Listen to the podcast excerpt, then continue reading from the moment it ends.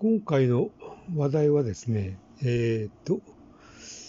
希望ということについてなんですが、隣町にあの、希望という、まあ名前が入っているこう病院、うん、まあその病院の名前に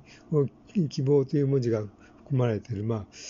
あの病院があるんですけども、まあ、なんでそういうネーミングにしたのかなと、まあ、ちょっと思っててですね、やっぱりこう、あのー、人って、まあ、生まれてからだんだん、まあ、あのー、まあ、成長していって、だんだん、あの、こう、あのー、老齢になってくると、まあ、体が弱って、あの、まあ、自由に自分では、まあ、動けなくなるわけなんですが、まあ、そういうこう状況になっても、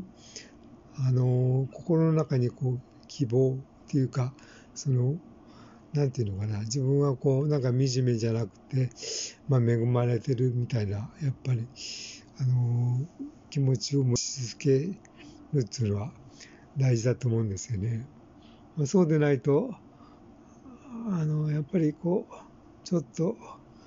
あの、苦しいっていうか、幸せになれないんで、まあ、うん、体、まあ弱ってしまって、まあ自由にもならないんだけども、まあそれでもなんか希望をあの持って生きるという、ま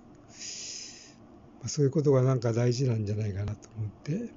そのこそこの病院の人がどういう僕あの気持ちでそういうこう名前をつけ、まあ、病院の名前にしたのかちょっとまあ知らないんですが。うんえーと、ここの、まあ、人生を過ごす上でそういう気持ちを持つっていうのは大切だと思ったエピソードでした。